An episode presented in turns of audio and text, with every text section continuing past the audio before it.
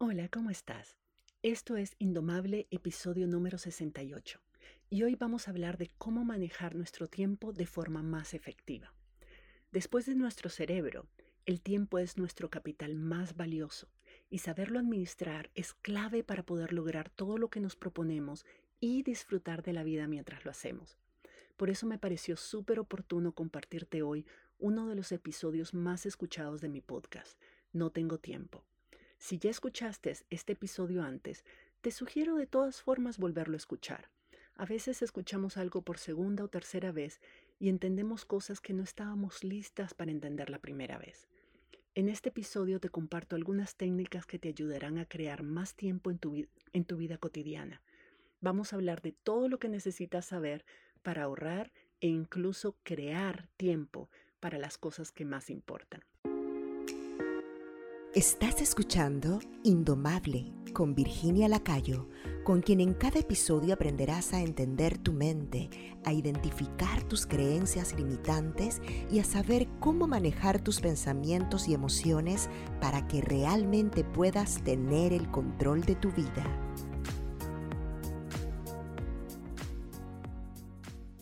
Y es que puedo jurar que no tengo tiempo soy madre soltera, tengo que atender mi casa, soy el único ingreso de mi familia y estoy montando una empresa, lanzando un podcast, creando dos programas nuevos de coaching para líderes sociales y emprendedoras y encima tengo la ilusión de invertir calidad de tiempo y energía y atención en mis relaciones familiares, mis relaciones personales y en mí misma.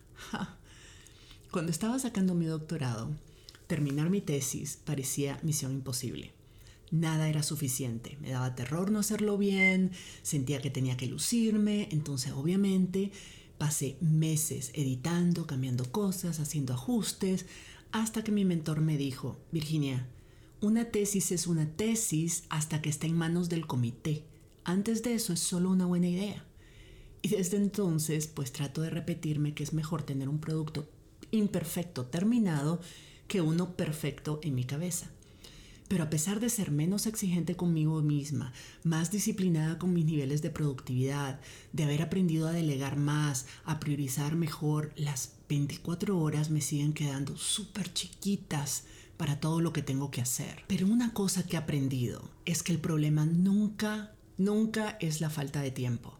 Es la forma en que yo pienso sobre el tiempo y la forma en que yo decido consciente o inconscientemente usarlo lo que crea el problema. El tiempo no es algo que tenemos que ganar u obtener como si fuera un salario. Está siempre ahí, está siempre disponible y es además equitativo. Cada día nos ofrece a todas por igual 24 horas totalmente gratis. Yo decido cómo gastar ese tiempo que está disponible para mí. Imagínate si cada día el banco depositara en tu cuenta 2.400 dólares.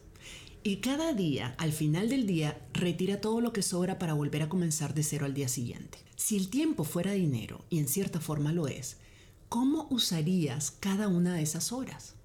¿Qué actividades de las que haces valen 100 dólares la hora? si tuvieras que pagar para hacer esa actividad, ¿pagarías 100 dólares la hora de esa actividad? Uf, ¿cómo me cambia la perspectiva cuando pienso así?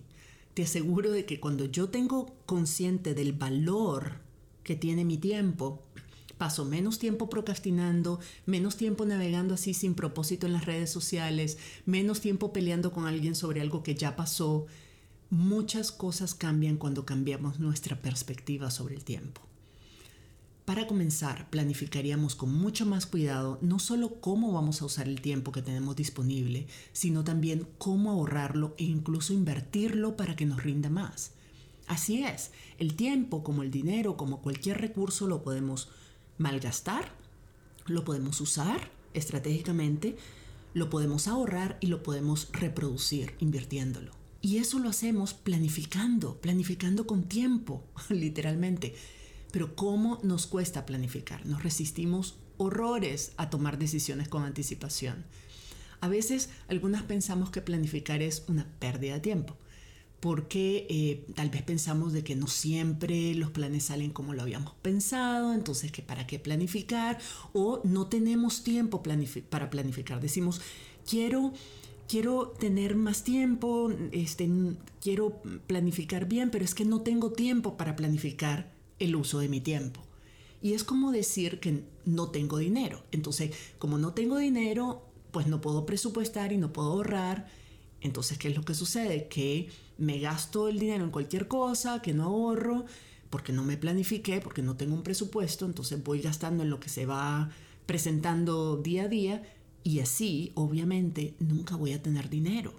Si no planificamos nuestro tiempo, no lo ahorramos, no lo invertimos, siempre vamos a estar cortas de tiempo, como lo estamos de dinero. Entonces, invertir en planificar el uso de tu tiempo no es una pérdida de tiempo, valga la redundancia. Al contrario, la mayor parte del tiempo que perdemos es porque no lo planificamos, porque reaccionamos a las demandas externas y respondemos a ella sin calcular cuánto tiempo estamos invirtiendo o más bien gastando en eso y en qué no estamos invirtiendo tiempo que es realmente más importante.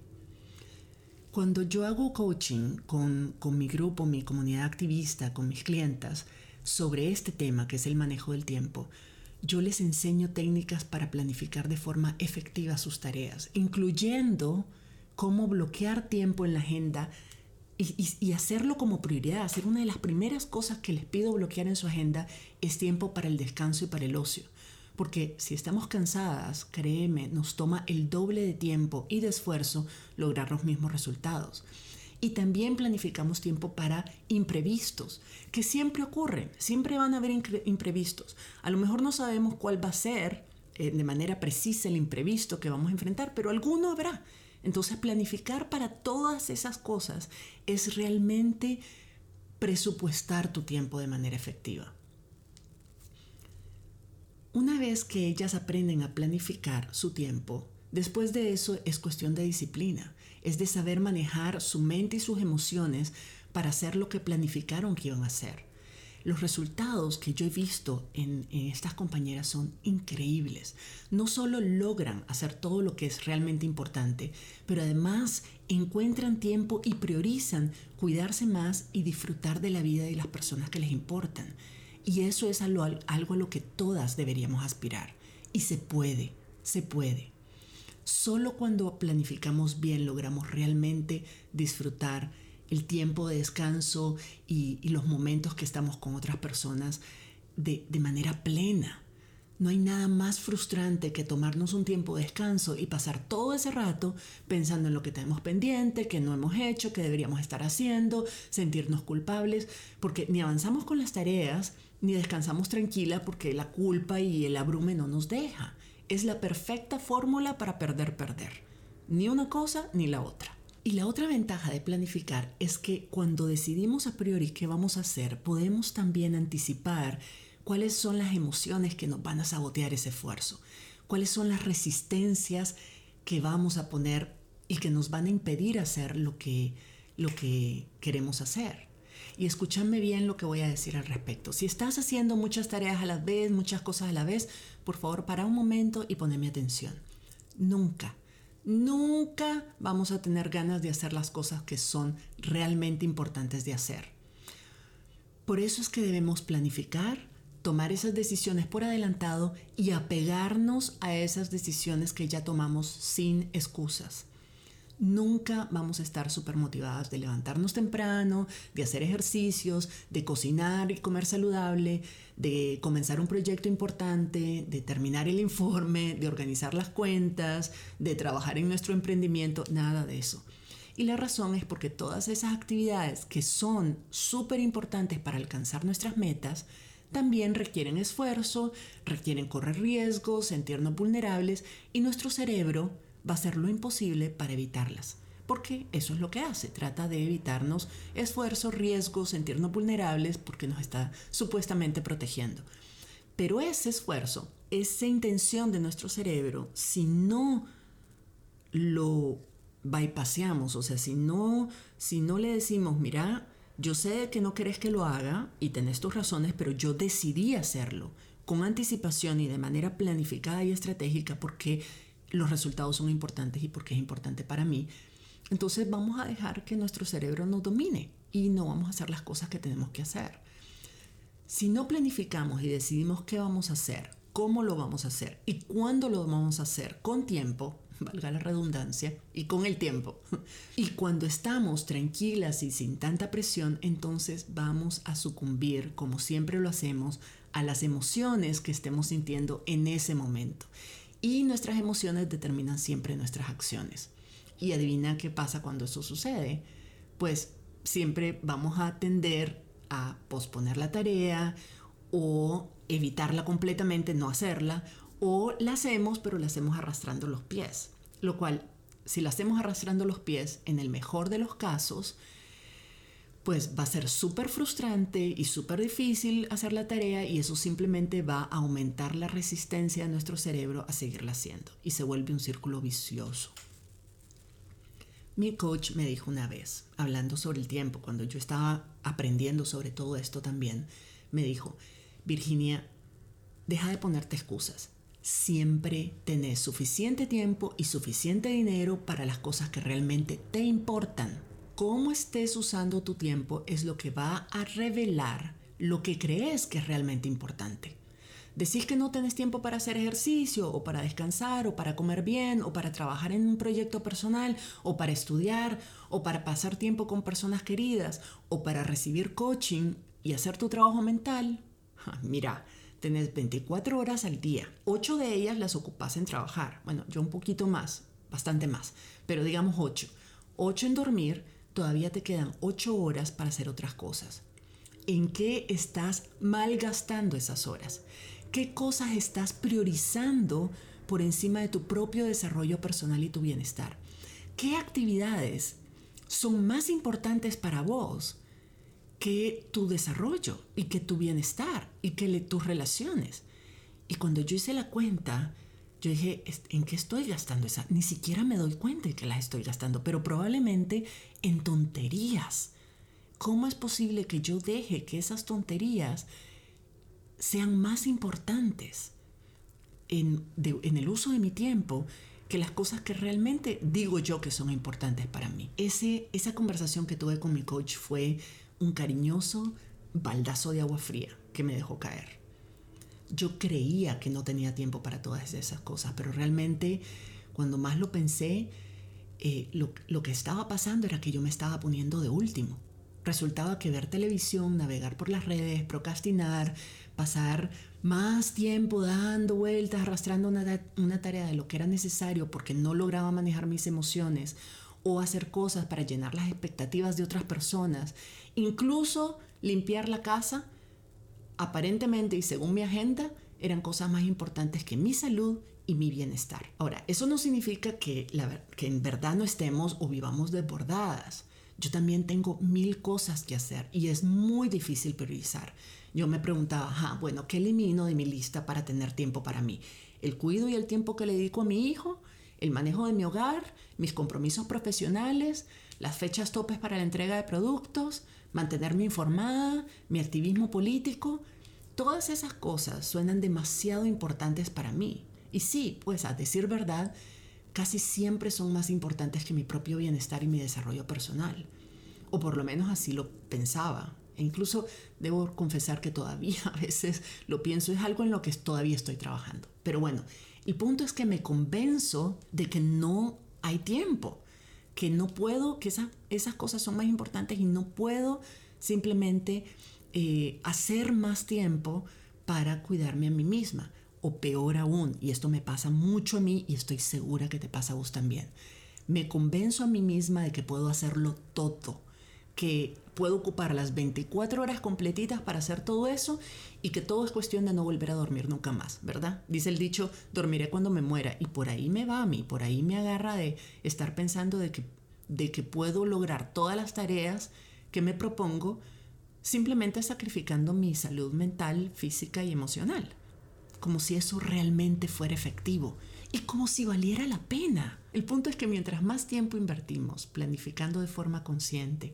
tomando decisiones por adelantado y respetando a cualquier costo las decisiones que ya tomamos, más efectivas vamos a ser usando nuestro tiempo de forma eficiente y ganando tiempo para otras cosas que son igualmente importantes. No significa que tenemos que sacrificar cosas que son importantes para cuidar nuestra salud mental, física, emocional, para desarrollarnos personalmente y para dedicarle tiempo y calidad de tiempo a las personas que nos importan. Podemos hacerlo todo.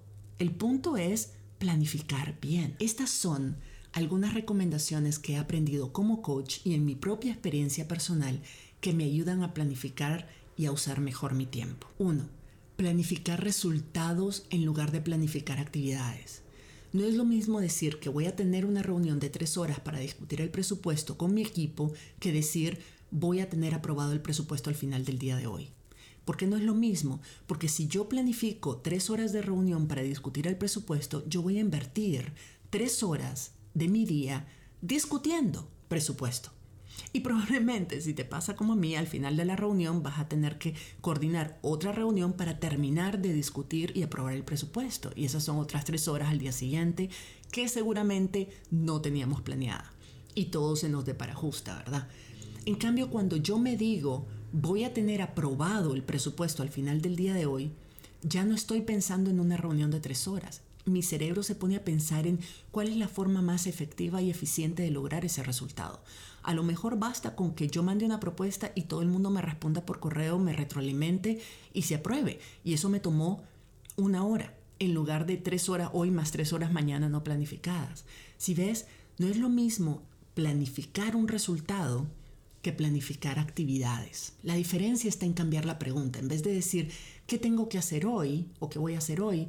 Preguntarme, ¿Por qué quiero haber logrado cuando haga esto? ¿Para qué estoy haciendo una reunión de tres horas? ¿Cuál es el resultado final? ¿Y de qué otra forma puedo lograr ese mismo resultado, pero que implique menos tiempo y esfuerzo?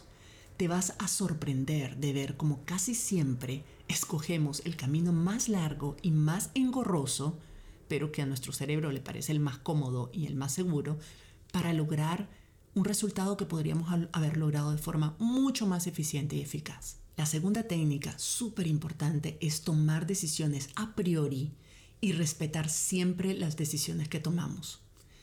Podemos hacer más cosas con el tiempo que tenemos disponible si aprendemos a planificar bien, a tomar decisiones de forma consciente y por adelantado y a respetar siempre las decisiones que tomamos, sin excusas. Una de las peores formas de, perder el tiempo es cuando invertimos tiempo en tomar decisiones y después las estamos cambiando constantemente, estamos yendo, no, que sí, que no, que, que ambas cosas juntas a la vez, que lo más probable es que quién sabe, o simplemente posponemos una decisión, posponemos tomar una decisión y pasamos horas y hasta días y hasta meses dándole vueltas y vueltas a la decisión que queremos tomar al final probablemente tomemos la misma decisión que hubiéramos tomado tres días antes, pero perdimos tres días dudando, preocupándonos, cambiando de opinión. Eso es pérdida de tiempo, porque una decisión en términos neurológicos se toma en un segundo. Todo el tiempo anterior que invertimos, lo invertimos simplemente preocupándonos, dudando, es un gasto de energía mental. Una cosa es estar, buscar información, consultar para estar informada, pero una vez que ya tenés esa información, es una cuestión de tomar decisiones y aferrarte a ella, punto. El resto, a veces pasamos demasiado tiempo en que no estamos adquiriendo nueva información, no estamos realmente eh, recibiendo más insumos para tomar esa decisión. Ya los tenemos, simplemente estamos patinando y dudando. Eso es una pérdida de tiempo. Desde que estoy metida en el coaching, hago un esfuerzo consciente por tomar decisiones de manera estratégica, de manera consciente. Pero una vez que tomo una decisión y me gustan las razones por las que la tomé, o sea, siento que estoy tomando la mejor decisión que pude tomar en este momento con la información que tenía en este momento, y sé que es la mejor decisión que podría haber tomado, en el fondo lo sé, entonces ya, pare de contar, me enfoco en ella y no dejo que mi cerebro me meta ruido para estarla cambiando a cada rato. Eso no significa que no pueda cambiar de opinión después.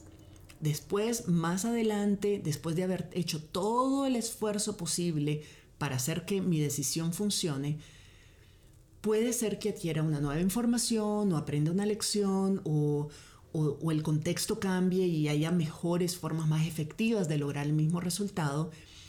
Y en ese momento puedo ajustar mi decisión, puedo cambiar de opinión, pero no lo voy a hacer porque no confíe en mi criterio originalmente. Lo voy a hacer porque aprendí en el camino y estoy mejorándolo. Eso, eso no significa y nunca dudo que la decisión que tomé en el momento en que la tomé era la mejor que había podido tomar. Entonces me, me apropio las decisiones que tomo. Y créame, hay una gran diferencia. En vez de perder tres días dudando de mí misma, prefiero invertir esos tres días o más en poner en práctica mi decisión y en ver cómo me va. Y después revisar las consideraciones. Una tercera técnica es ser selectiva y plantearnos una meta difícil a la vez. Cuando tratamos de hacer muchas cosas y todas parecen igual de importantes, terminamos no haciendo ninguna y además sintiéndonos abrumadas. Eso de ser multitasking, como dicen en inglés, o multitareas, o estar en varias cosas al mismo tiempo, es una de las grandes mentiras de los tiempos modernos. El cerebro no tiene capacidad de enfocarse en más de una cosa a la vez. Punto. Lo que en realidad estamos haciendo es que estamos brincando de una cosa a la otra en un periodo corto de tiempo y eso nos da la impresión de que avanzamos en varias cosas a la vez. Pero si te tomas, o sea, si te das cuenta del tiempo que realmente perdés reenfocándote en cada una de esas actividades cada vez que cambias, que pasas de una cosa a la otra, es un montón. Probablemente con el mismo tiempo que invertís saltando de una actividad a otra y reenfocándote de nuevo en la actividad que estabas antes, ya hubieras terminado todas las tareas y hasta más y por supuesto con mucha, mucha mejor calidad. Estar haciendo muchas cosas a la vez simplemente te agota mentalmente y hace que el trabajo sea de, mejor, de menor calidad porque no estás poniéndole atención, no estás realmente enfocada. Una cuarta técnica es fracasar lo antes posible. Yo sé que la idea asusta, pero escúchame. Fracasar rápido ahorra tanto tiempo como tener éxito. Eso implica obviamente que tenemos que trabajar nuestro miedo a equivocarnos, nuestro miedo al fracaso, a correr riesgos, etc. Pero cuando logramos hacerlo, podemos averiguar rápidamente si la idea que tenemos funciona o no. Y si no funciona, entonces probar algo distinto antes de haber invertido un montón de tiempo dándole vueltas, perfeccionándole y todo solo para darnos cuenta después de que no funcionó. Eso es una pérdida de tiempo. Y además pensarlo, cuando estamos muy atemorizadas de, fracasar, de equivocarnos, de cometer errores, de qué dirán, etc., pues nos paralizamos, no hacemos nada, pasamos ocupadas, dándole vueltas y vueltas a la, a la mejor forma de hacerlo bien o de hacerlo perfecto. Pero todo esto es una especulación, porque la verdad es que no podemos saber si esa idea funciona o no hasta que la hayamos probado. Así que mientras antes probemos, antes sabremos si vale la pena seguir haciendo lo mismo o probar otra cosa. Una quinta técnica es, parece obvio, pero nos cuesta un montón, aprender a decir que no.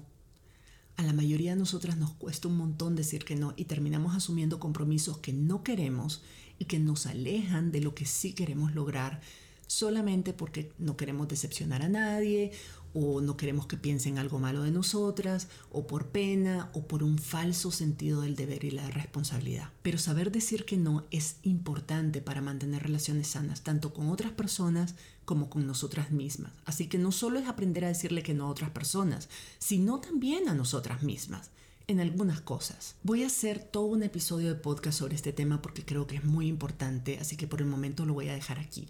Pero definitivamente es una técnica muy efectiva para ahorrar muchísimo tiempo. Una sexta técnica es eliminar o por lo menos delegar tareas que parecen importantes pero no lo son.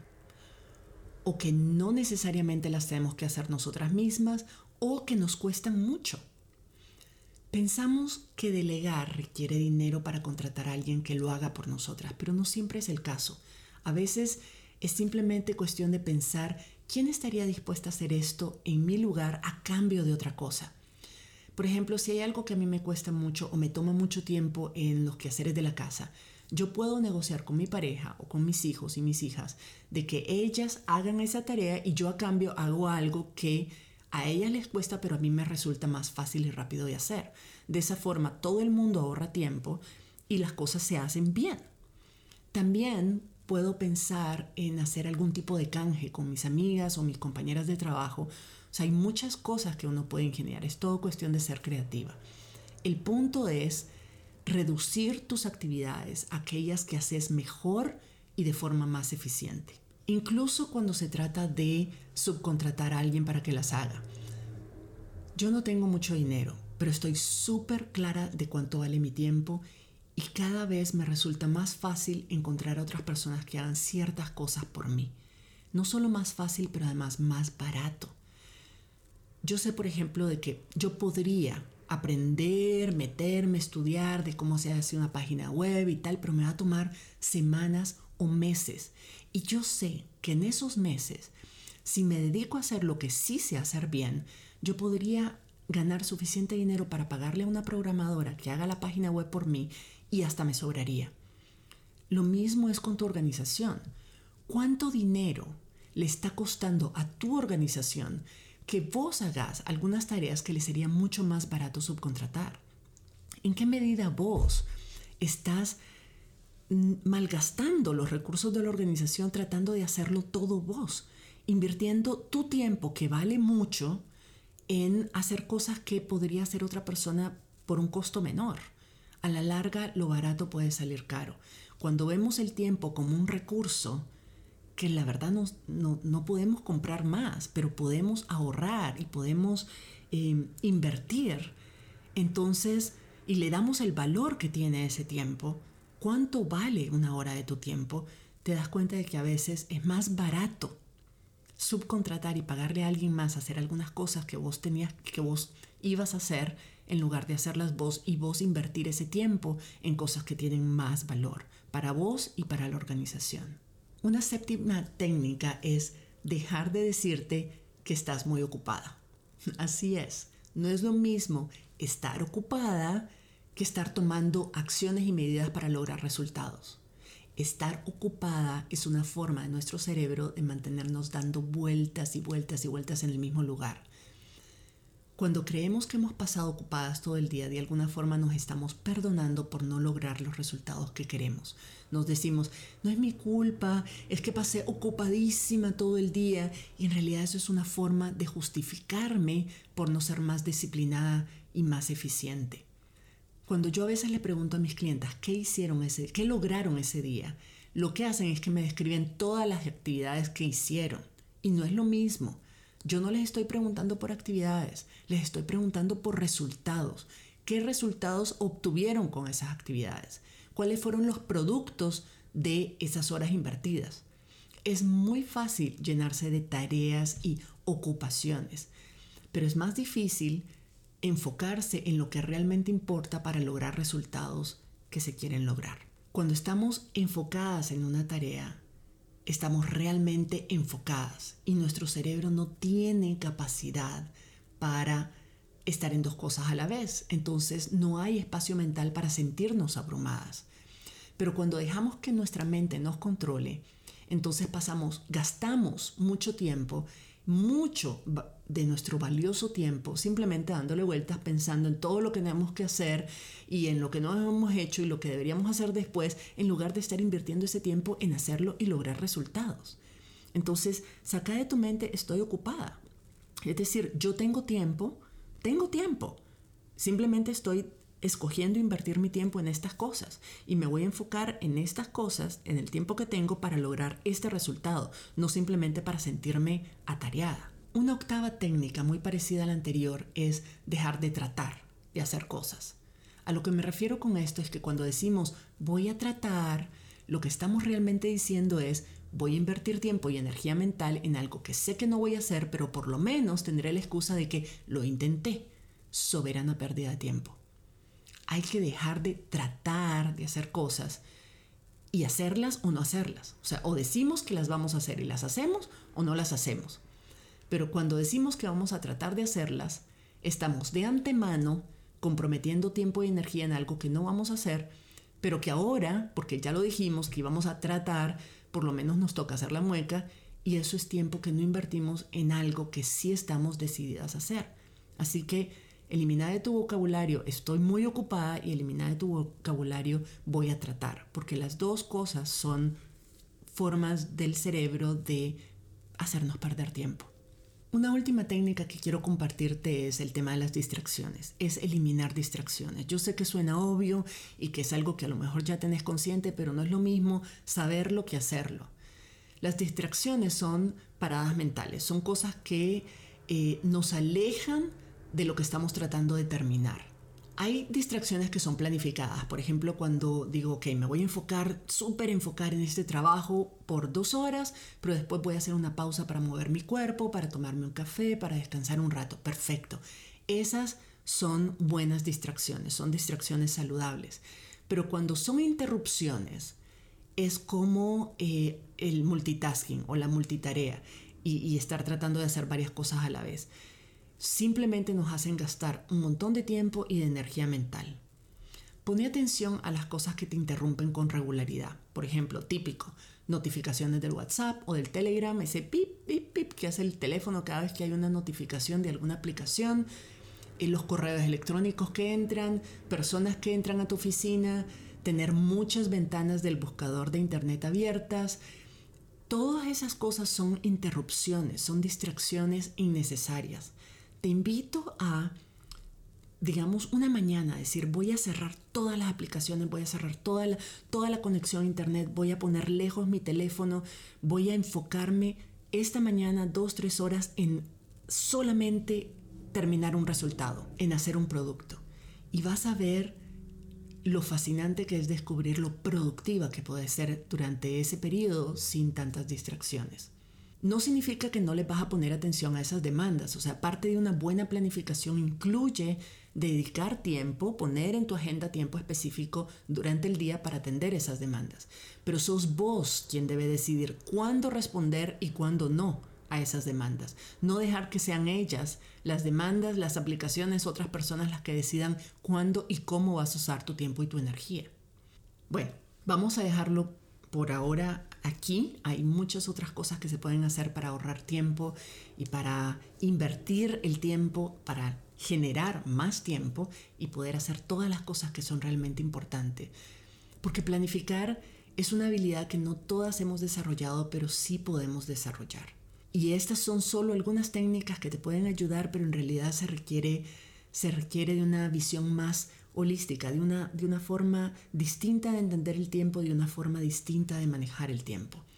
La parte más difícil de planificar es, saber hacerlo bien. O sea, no es simplemente agarrar una lista enorme de tareas y tratar de meterlas todas como embutido en, en tu calendario, ¿verdad? O en tu agenda. Y así sin priorizar ni nada, ¿no? Se trata de realmente definir qué es lo que queremos lograr, cuáles son, cómo, qué es prioritario, qué vamos a dejar de hacer para lograr hacer lo que sí es importante. Pero también se trata de manejar tu mente y tus emociones para lograr la disciplina de cumplir con lo que ya decidiste y te propusiste hacer cuando decidiste que lo ibas a hacer. Próximamente voy a estar ofreciendo un webinar gratuito, una especie, un taller virtual gratuito sobre cómo desbloquearte y hacer lo que te propones de forma eficiente y efectiva.